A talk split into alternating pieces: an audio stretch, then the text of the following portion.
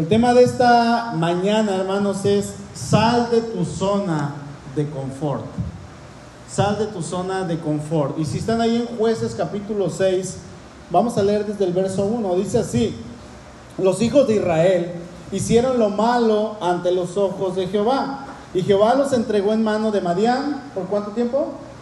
Por siete años. Y la mano de Madián prevaleció contra Israel. Y los hijos de Israel, por causa de los madianitas, se hicieron cuevas en los montes y cavernas y lugares fortificados. Pues sucedía que cuando Israel había sembrado, subían los madianitas y amalecitas y los hijos del oriente contra ellos, subían y los atacaban. Y acampando contra ellos, destruían los frutos de la tierra hasta llegar a Gaza, y no dejaban que comer en Israel ni ovejas, ni bueyes, ni asnos, porque subían ellos y sus ganados y venían con sus tiendas en grande multitud como langostas. Ellos y sus camellos eran innumerables, así venían a la tierra. ¿Para qué venían? para devastarla. Esta escena, hermanos, esta historia, lo que estamos leyendo, y si nosotros pudiéramos estar en ese lugar, en ese tiempo, en ese momento, en ese contexto, en esa época, hermanos, esta escena sería algo devastador. Es una escena devastadora. Lo que vamos a encontrar en este momento va a ser pobreza por todos lados. Vamos a encontrar también asesinatos, vamos a encontrar robos, y obviamente porque hay pobreza y no hay nada, obviamente va a aumentar la delincuencia, por tal motivo va a haber temor en el pueblo, va a haber desesperación, dolor y va a haber mucho luto en muchas familias, familias que estaban muriendo de hambre, pero también familias que quizás se sublevaban contra los madianitas y eran asesinados en ese momento. Nosotros, cuando leemos el libro de jueces, nos vamos a dar cuenta que es un libro de tragedias Qué terrible. Es un libro de tragedias, es un libro de sufrimiento, porque el pueblo de Dios constantemente se rebelaba contra Dios, y ya lo hemos dicho en otras ocasiones, es un círculo vicioso. Pecaban, se arrepentían, clamaban a Dios, Dios los liberaba y otra vez pecaban. Y así se la llevaron por muchos, muchos años, y por obvias razones de que ellos pecaban contra Dios, al ser el pueblo escogido de Dios, al ser los hijos de Dios, Dios tenía que obrar y Dios los disciplinaba para que ellos entendieran. Dios ejercía en su amor disciplina para con su pueblo. Obviamente ellos como eran hijos rebeldes, eran personas que por naturaleza, así como usted hermano, y así como yo, les, les gustaba hacer lo malo delante del Señor. Les gustaba no actuar correcto. Si el Señor decía no, ellos decían sí. Si el Señor decía blanco, ellos decían negro. Si el Señor les decía, vivan en santidad, ellos decían, vamos a persistir, a vivir en pecado. Y lamentablemente, esa es la historia, esa es la naturaleza del hombre y aún, hermanos, tristemente, esa es la historia del hombre que conoce a Dios. Si el hombre que conoce a Dios, si la mujer que conoce a Dios no se consagra al Señor, no tiene ese tiempo con Dios, no tiene esa vida devocional, si no está esa relación con el Señor, tristemente el hombre, aunque conozca a Dios, se va a rebelar contra Dios. Lo va a hacer inevitablemente porque nosotros, como hijos de Dios, lo que necesitamos se llama palabra de Dios. Todos los días de nuestra vida. Y aquí quiero hacerles una pregunta. ¿Qué pasa, hermanos, cuando estamos viviendo en ese momento de pecado o quizá en un momento en el cual no estamos glorificando a Dios como Él debería de ser glorificado en nuestra vida y estamos de, de alguna manera en una zona de confort, pero llega algo de fuera y nos saca de esa zona, de ese status quo, de esa zona de confort en la cual nosotros nos refugiamos, nos acomodamos, cuando Dios permite, hermanos, que un agente externo a nuestra vida hace que nos movamos. ¿Cómo actuamos nosotros? ¿Cómo actuamos? Y Dios lo puede hacer porque quizá Él va a estar viendo nuestra vida, cómo nosotros estamos actuando, cómo nosotros estamos desempeñándonos día a día. Y Él está viendo que nuestra manera de vivir no le agrada. Él está viendo que lo que nosotros estamos haciendo no está glorificándole en lo más mínimo. Y obviamente, así como pasó con el pueblo de Dios, ahora somos pueblo de Dios Dios tiene que actuar y Dios va a hacer algo para que nosotros volteemos a verlo y le digamos, Señor, aquí estamos ahora sí. ¿Saben qué? Si estamos en esta, en esta posición, Dios se va a mover. Dios va a actuar y hermanos, no nos va a gustar. Porque fíjense que así estaban los israelitas en el tiempo en que Dios levanta a Madián. Y sí, dije Dios levanta a Madián porque Dios levantaba a los enemigos de Israel para disciplinar a su pueblo. ¿Sí? Él siempre lo hizo. Dios levantó a Madián para que ellos fueran disciplinados porque ellos, el pueblo de Dios, estaban viviendo en una zona de confort. Estaban tranquilos, estaban a gusto, estaban así como si nada estuviera pasando y ellos no querían salir de esta manera de vivir. Si leemos el capítulo 5, traten de leerlo en casa, de jueces, nos vamos a dar cuenta que el pueblo estaba con una paz, el pueblo estaba gozando de cierta paz que ya eran muchos años que estaban viviendo en esta situación. Ellos se encontraban en un momento de letargo espiritual. Ellos estaban así como que adormecidos, como que eh, entre despertaban y no, estaban en un momento de flojera ante las cosas de Dios. Tiempo antes el Señor les había dado la libertad por medio de Débora, por medio de Bará, y ellos gozaban de una paz hermosa por todos lados. Las personas, fíjense, daban gracias a Dios, alababan a Dios, hasta que llega el momento y pasan los años en que cada uno de los del pueblo de Israel confía en su vida espiritual y dejan de buscar a este Dios, hermanos, que les había dado la paz.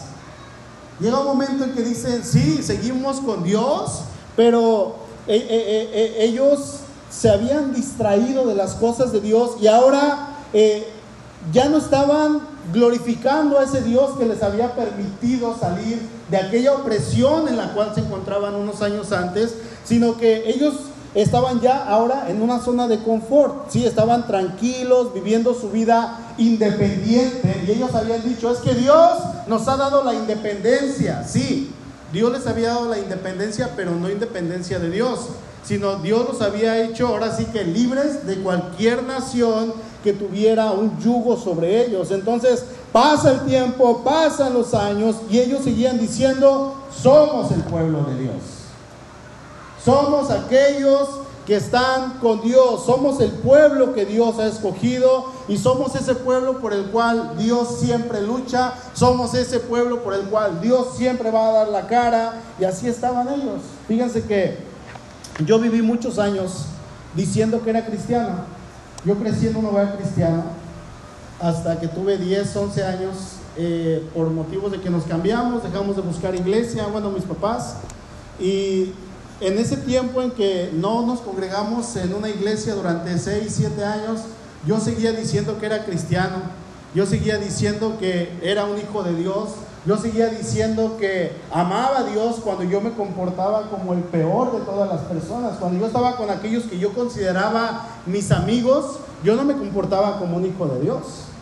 Pero yo decía, yo soy hijo de Dios, el pueblo de Dios vivía y crecía diciendo que ellos eran el pueblo de Dios, pero en realidad, hermanos, no conocían al Dios del cual ellos hablaban y no conocían al Dios al cual ellos les habían contado sus padres. Yo no conocía nada de Dios, yo no sabía quién era Dios. Me acuerdo que una vez llegó una persona y me dijo, ¿sabes cómo se llama Dios Padre? Y yo le dije, sí, ¿cómo se llama? Dios. Y yo era cristiano y amaba al Señor y yo le servía, pero no me congregaba y no sabía ni quién era el Señor. Yo no sabía absolutamente nadie. Muchos de estas personas, en estos años que no fueron pocos, comenzaron a vivir vidas religiosas. Y me imagino, hermanos, que ellos iban a la iglesia cada ocho días, como solemos hacerlo hoy en día aquí en la iglesia. Me imagino que muchos de ellos eh, cada que tenían la oportunidad leían un versículo, un poco de las escrituras, y no tenían mucho en aquel momento, tenían solamente a su alcance eh, la ley de Moisés, tenían el libro de Josué y tenían quizá por ahí el libro de Job. Entonces, aparte de que eran escrituras que se guardaban y que se eh, valoraban demasiado porque eran copias hechas a mano, cada cierto tiempo que ellos tenían la oportunidad de tener en sus manos un pedazo de Biblia, ellos lo leían y decían, ah, pues aquí dice esto, y lo dejaban, y a lo mejor al siguiente mes tenían la oportunidad de tener otro tiempo de, leer la lectura bíblica, y decían, ah, pues luego la leo, y la dejaban por ahí, y, y no tenían una relación con Dios. Entonces, por allá de cada mes, cada semana, cada dos meses, ellos leían un versículo, una pequeña porción que les venía a la mano, una vida mediocremente espiritual y esta vida mediocremente espiritual, hermanos, fue lo que los llevó a confiarse en su vida religiosa. A decir que ellos eran los escogidos, a decir que ellos eran el pueblo de Dios, pero sin conocer a Dios. Dice el verso 31 del capítulo 5, a la última parte dice, y la tierra reposó 40 años. 40 años que ellos tuvieron para confiarse.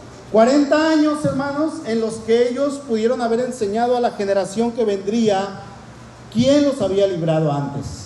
40 años en los que ellos tuvieron la oportunidad para enseñarle a sus hijos y decirle, oye hijo, hija, mira, yo quiero que sepas quién es el Dios que nos sacó de Egipto 40 años atrás, hermanos, Dios había levantado a Débora y a Barak para liberar al pueblo y había hecho hazañas tremendas, pero ya para este tiempo había pasado una generación y la que ahora estaba levantándose, fíjense, era una generación débil, una generación espiritualmente débil porque había, eh, perdón, porque a ellos no se les había enseñado quién era Dios, habían descuidado su relación con Dios. Los padres no habían fortalecido a los hijos. Los padres no habían enseñado a los hijos.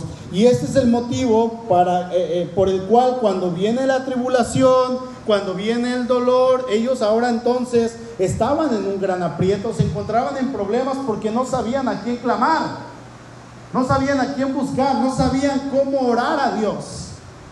Y más adelante lo hicieron, pero no sabían cómo hacerlo. E, e, ellos no sabían ni siquiera quién era el Señor. Dice este verso que acabamos de leer, la tierra reposó 40 años y este tiempo de reposo no era un tiempo, hermanos, para que ellos bajaran la guardia.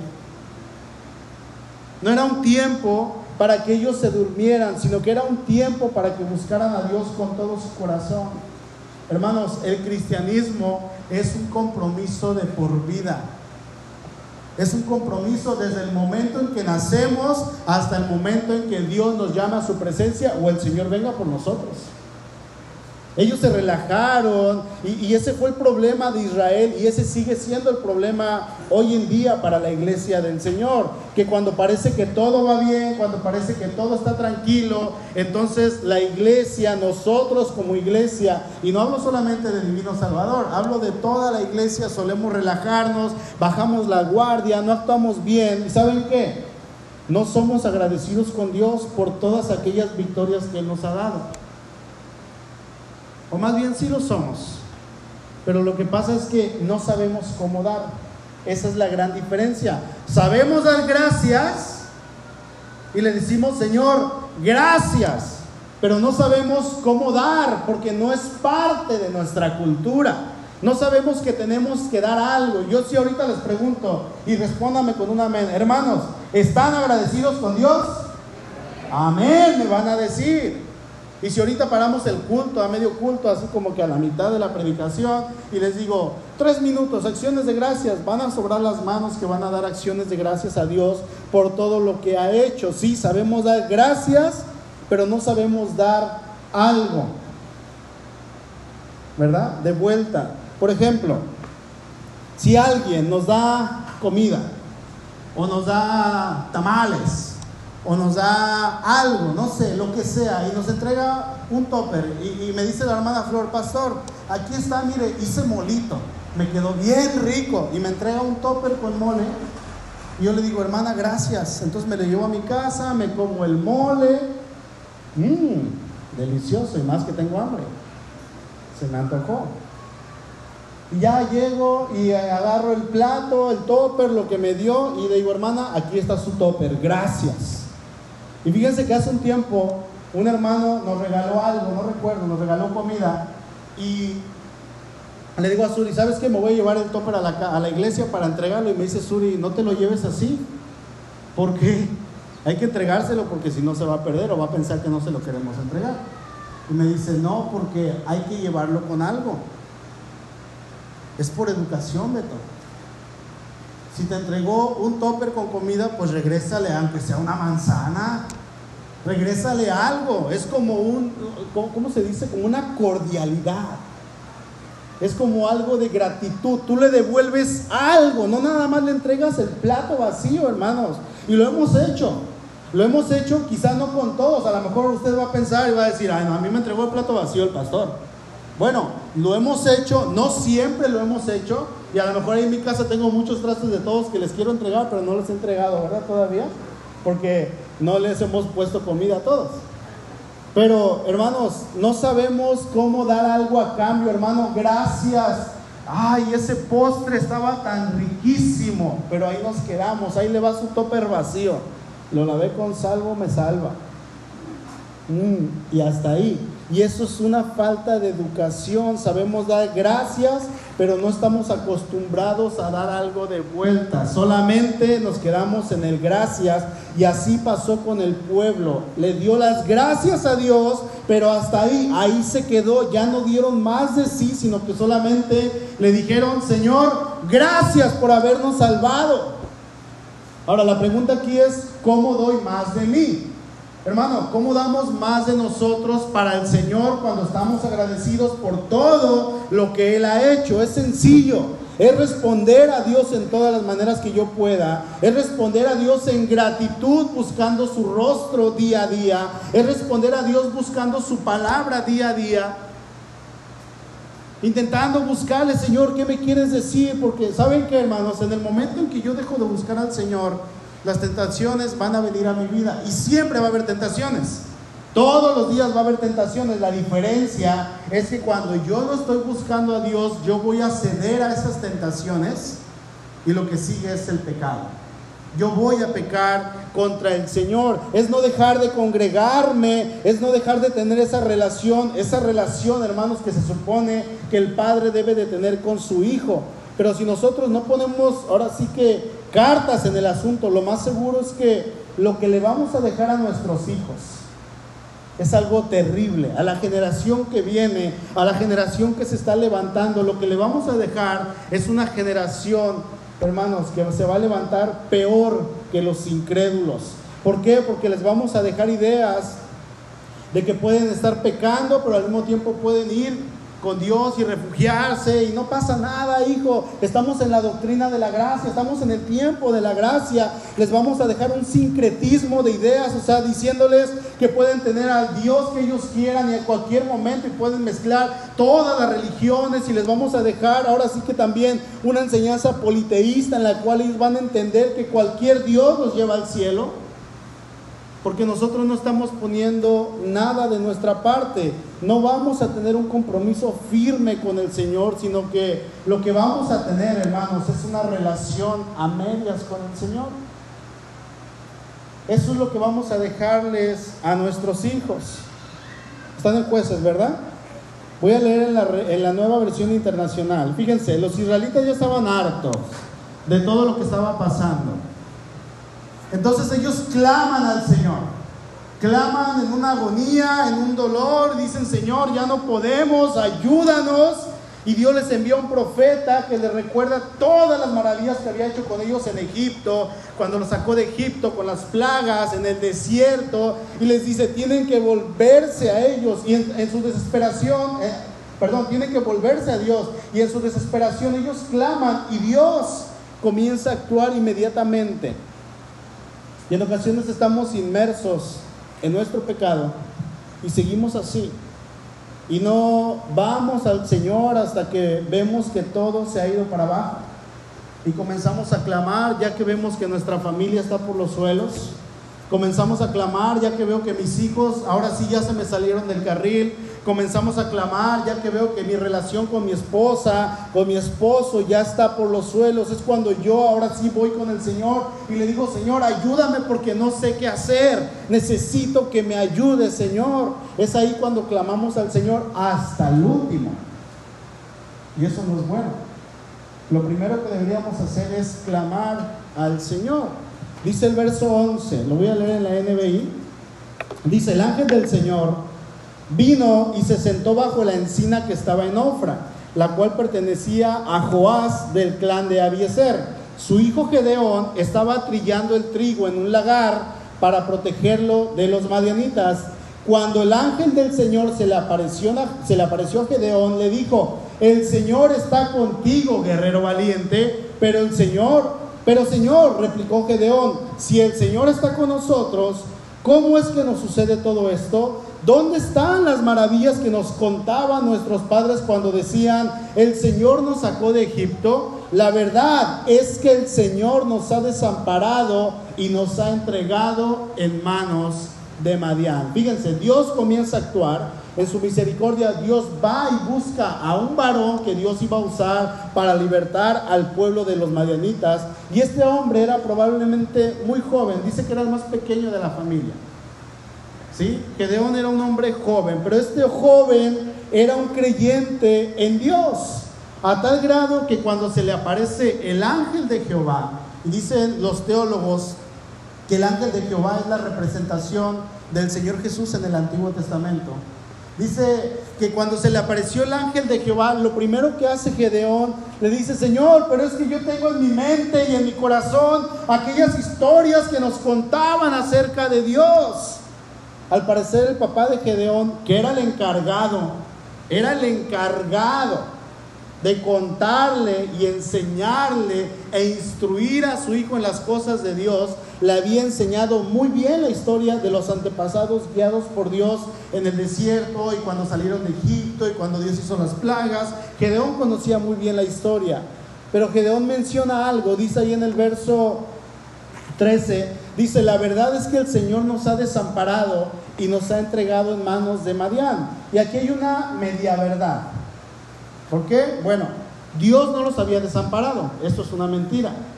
Dios se había alejado de ellos porque ellos habían decidido pecar contra el Señor. Dios se había alejado de ellos porque ellos habían decidido independizarse del Señor.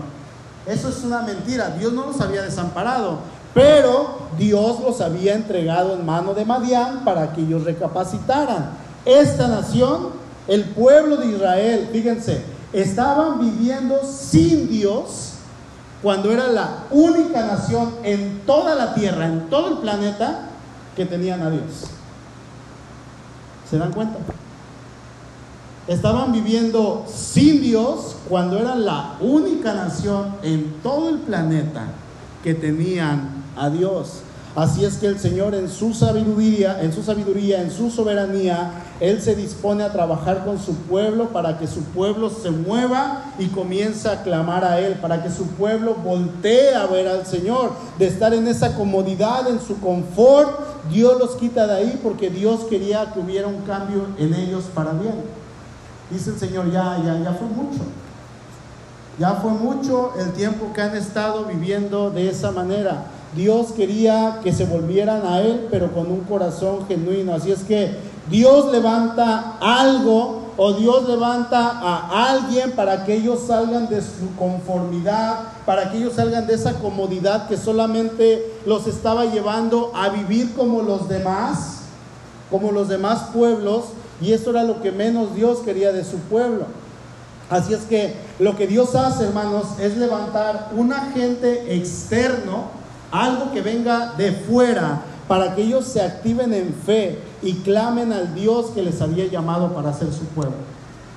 Dice Dios, voy a actuar, porque a estas alturas, a pesar de que ellos eran el pueblo de Dios y ellos eran hijos de Dios, ellos eran hijos del rey, estaban viviendo como todo menos como hijos de Dios.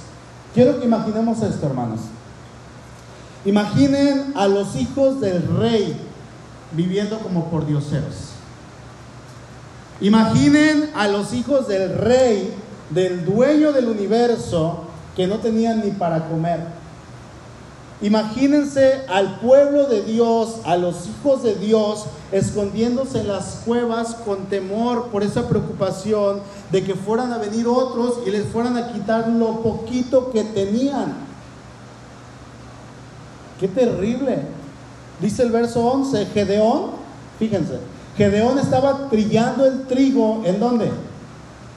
En el fondo de un lagar para esconder el grano de los madianitas. Normalmente el trigo se sacudía al aire, en un lugar abierto, y no se hacía en un lugar escondido ni en un lugar cerrado. Ahora, este incidente, lo que está pasando en este verso, nos dice enfáticamente la historia de la situación del pueblo. Lo que se hacía con el trigo era que el trigo lo ponían sobre una duela, un piso de madera grande, y ponían al ganado y el ganado lo movían y el ganado comenzaba a trillar. El ganado comenzaba a pisar el trigo y comenzaba a trabajar. Entonces hacía mucho ruido, demasiado ruido. Bueno, Gedeón estaba al fondo del lagar y estaba escondido y él estaba ahora sí que trabajando sobre la tierra para no hacer ruido. Este pequeño detalle, hermanos, nos revela el temor en que vivía el pueblo de Dios.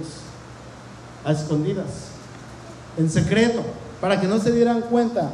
Imaginen esto, hermanos, el pueblo con temor y temblor, con hambre y con ese miedo de que los atacaran. ¿Ustedes creen que Dios quería que ellos estuvieran así? Por supuesto que no. ¿Ustedes creen, hermanos, que un padre quiere que sus hijos mendiguen? ¿O que sus hijos estén mal? Porque es muy trágico y es muy triste cuando escuchamos historias de un conocido, de nuestro familiar, de un amigo, de un hermano en Cristo, de un compañero de trabajo que dice que su hijo lo tiene todo y dices que mi hijo tiene una cama, mi hijo tiene ropa, tiene muchos pares de zapatos y está en la calle y está mendigando y está buscando para conseguir droga.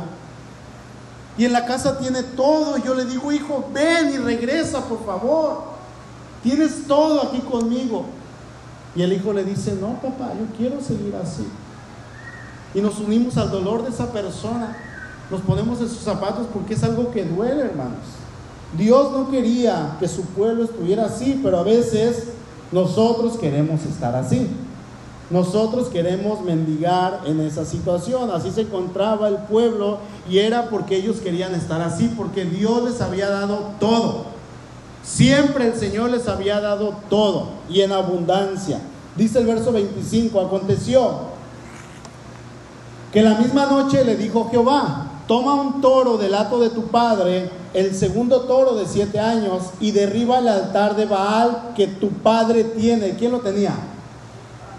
Su papá y derriba el altar de Baal que tu padre tiene y corta también la imagen de acera que está junto a él. Y Gedeón va y hace todo tal cual el Señor le dice. Dice el verso 28. Por la mañana, cuando los de la ciudad se levantaron, he aquí que el altar de Baal estaba derribada, derribado y cortada la imagen de acera que estaba junto a él. Y el segundo toro había sido ofrecido en un holocausto sobre el altar edificado. Y se dijeron unos a otros, ¿quién ha hecho esto? Y buscando e inquiriendo les dijeron, Gedeón, hijo de Joás, lo ha hecho. Entonces los hombres de la ciudad dijeron a Joás, saca a tu hijo para que muera, porque ha derribado el altar de Baal y ha cortado la imagen de acera que estaba junto a él. El mismo padre de Gedeón que le había enseñado todas las historias de lo que Dios había hecho en Egipto y en el desierto y en Jericó y todo lo que ellos habían hecho. El mismo Padre que le había contado todo esto del Dios de Israel había caído en la idolatría y tenía a Baal y tenía a Acera para adorarles, para pedirles protección, para decirles, oh, imágenes, ¿me ayudan? Oh, me proveen, necesito comer. ¿Me cuidas de los enemigos? Qué terrible, hermanos. Qué terrible es esta situación. Que Dios nos libre de dejar de adorarle a Él para ir a pedirle a un pedazo de yeso. Para ir a adorarle y pedirle a un pedazo de madera. Una imagen impresa ahí en el copión por 30 centavos. Pero a veces la idolatría está en nuestro corazón. Y eso es más difícil de quitar. Que Dios nos libre, hermanos, de tener un ídolo que nos estorbe para adorar al Señor. Este hombre le estaba dejando a su hijo un legado terrible, un legado en el cual estaba diciendo sí al politeísmo, sí al sincretismo. Gedeón, puedes tener todos los dioses que sea, tú puedes mezclarte con quien quieras, no pasa nada. No pasa absolutamente nada. Así es que como ellos se encontraban en esta situación de pecado, en esta situación de idolatría y aún de confort en su pecado, Dios levanta a un agente externo que se llama Madián. Y dice, voy a trabajar con Madián para disciplinar a mi pueblo. ¿Quiénes eran los madianitas? Bueno, los madianitas eran personas que vivían en el desierto. Fíjense, ellos eran descendientes de la segunda esposa de Abraham, Setura. Eso lo van a encontrar ahí en Génesis 25. Abraham, cuando muere Sara, se casa con otra mujer que se llama Setura y uno de los hijos que tuvo Abraham con ella se llamó Madián.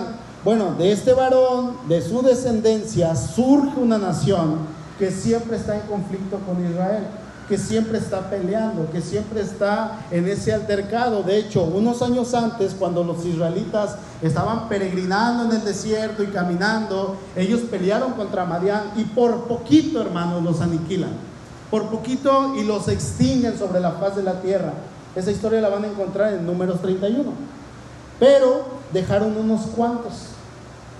Y de esos cuantos se volvieron a multiplicar. Y pasan los años y ahora están aquí oprimiendo a Israel, peleando contra Israel. Esta opresión que dura siete años en Israel y que Israel sufre es por causa de su idolatría. Y Dios se levanta y Dios los castiga. Hay creyentes que dicen que Dios no castiga. ¿Están seguros? Porque en la Biblia encontramos eso. Es que Dios no castiga, Dios es amor, sí, pero también es tu Padre.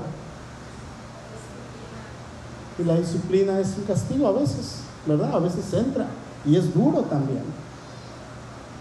En la disciplina viene el castigo. Y hermanos, hoy no vamos a hablar de la victoria de Gedeón.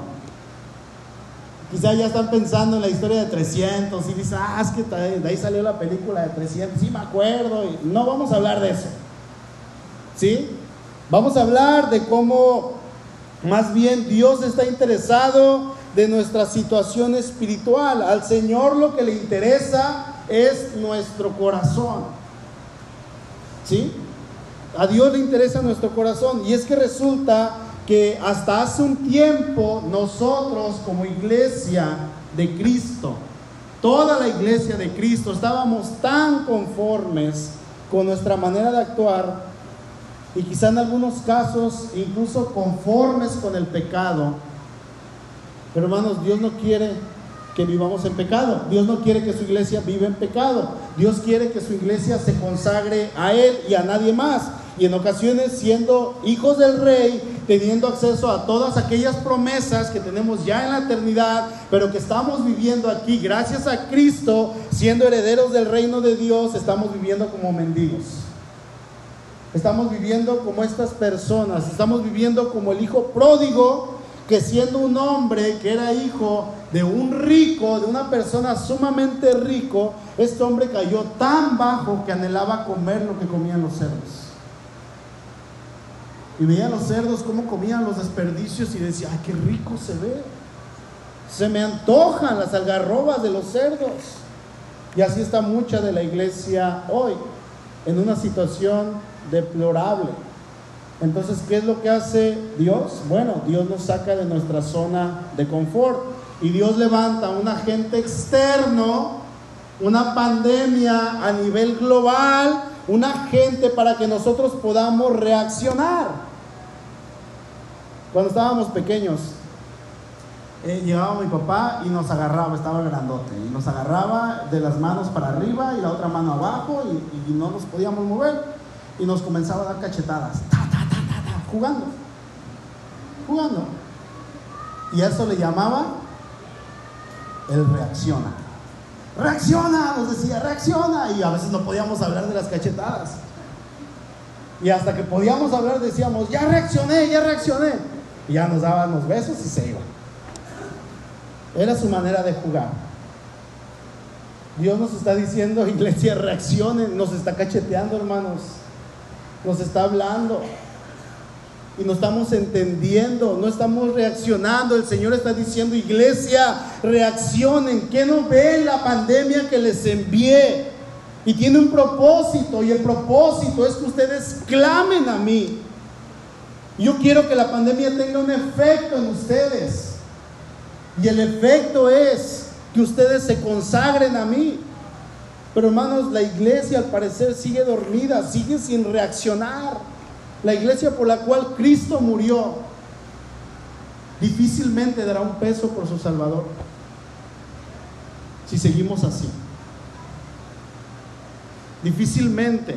Es tiempo, hermanos, de despertar, es tiempo de salir a predicar a las calles.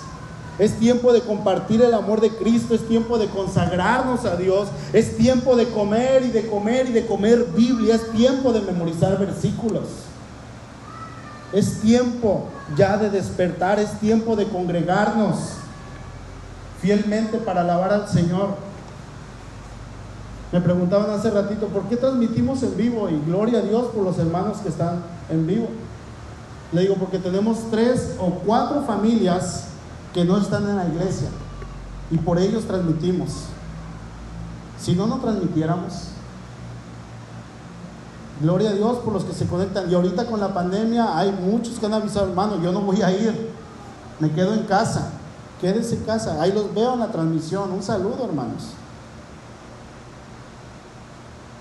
Pero hermanos, recuerdo cuando nos dejaron abrir la iglesia en septiembre, agosto, septiembre, hace un año. La iglesia se llenaba. Y estábamos, abrimos dos servicios y los dos servicios se llenaban. ¿Verdad? Y ahorita ha bajado, ha bajado y, y, se ha mantenido con un grupo de los hermanos fieles, de los miembros fieles, y hermanos, damos gracias a Dios por su vida que siguen domingo a domingo, que siguen domingo a domingo, pero hay muchos que vieron que, que, ya bajó la pandemia y que como que ya pues esto se medio tranquilizó y comenzaron a venir un domingo sí y un domingo no, y un domingo sí y un domingo no, y resulta que tomamos las cosas de Dios a la ligera.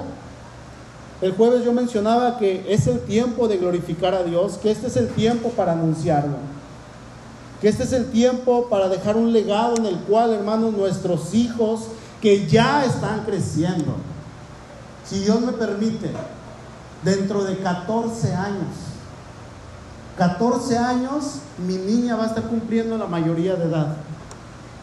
En 14 años. Por lo tanto, va a ser capaz de tomar sus propias decisiones, incluso de dejar de venir a la iglesia. Y eso es mi oración. Señor, por favor, no. Porque yo sé que fuera de ti no hay nada. Hermanos, nuestros hijos están creciendo y es la generación que viene. Pero ¿qué les estamos dejando? Por lo menos yo como papá, yo Alberto Herrera, yo quiero que mi hija adquiera todo lo que se puede de Dios. Todo. Que ella hable del Dios de sus padres y se exprese con gratitud. Que ella no diga, mi papá era un flojo, nunca me enseñó la Biblia, nunca me enseñó nada. Que cuando llegue el momento que ya lo hice, pero llegue el momento en que ella pueda decidir, yo le diga, Señor, aquí está mi hija, te la entrego, yo hice hasta donde pude, pero lo demás te toca a ti. Lo demás te toca a ti. Que ella nunca vea un mal testimonio de mi parte o de parte de Suri. Es tiempo, hermanos, de consagrarnos al Señor. Estás cansado y no quieres venir a la iglesia, hermano, ven a la iglesia. Entrégale tu cansancio al Señor. Dile, Señor, estoy cansado, pero mis manos cansadas te van a lavar. Hoy cantó nuestra hermana Miriam. Ella viene de Juárez, está invitada unos días.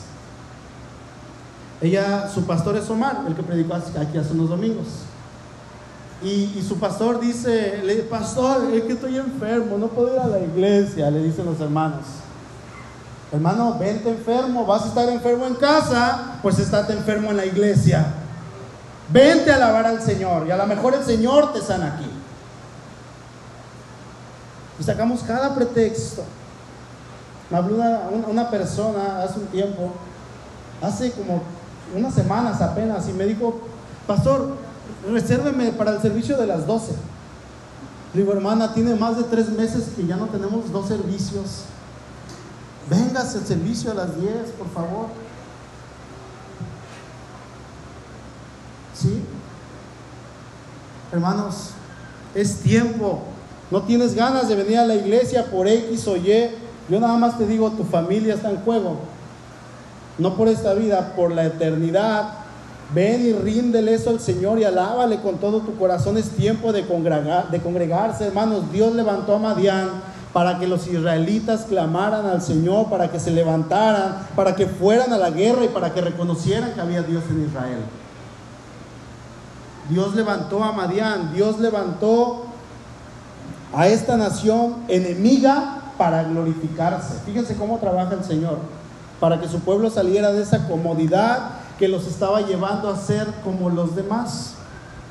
Hermanos, si ellos no eran como los demás, nosotros no somos como los demás, somos hijos del rey, somos hijos de Dios, somos el pueblo de Dios. No somos como los demás, no tenemos por qué comportarnos como los demás si ya conocemos al Señor. Es tan triste, hermanos. Somos un pueblo escogido para anunciarle. Termino leyendo primera de Pedro 2.9, dice, mas ustedes son linaje escogido, son real sacerdocio, son una nación santa, son un pueblo adquirido por Dios para que anuncien. O sea, Dios no nos escogió y otra vez para venir a calentar una silla. Dios nos escogió para anunciar las virtudes, o sea, a Cristo de aquel que nos llamó de las tinieblas a su luz admirable. A eso nos llamó nuestro Dios, mis amados. A eso, ya es tiempo de levantarnos. No nos relajemos. Yo quería hacer otra prédica, tenía semanas con estos versículos. Y dije, voy a hacerlo y voy a hablar de la victoria de Gedeón y, y, cómo el Señor nos lleva de victoria en victoria. Y el Señor no me dejó avanzar de estos versículos. El Señor no me dejó, no me dejó y no me dejó. Bueno, Señor, si eso es lo que quieres, eso voy a hablar. ¿Sí? Es su palabra. Yo le decía, Señor, vamos a hablar de otra cosa. No. No, vas a hablar de eso, hermanos. No nos relajemos, porque yo no soy Dios, pero Él sabe. Y quizá Él mira que ni con la pandemia estamos reaccionando. Estamos igual o estamos peor todavía. Entonces, no sea que si no reaccionamos, Él pueda enviar algo más fuerte para que realmente nos haga despertar y nos accionemos en nuestra fe. Amén. Inclinen su rostro, por favor.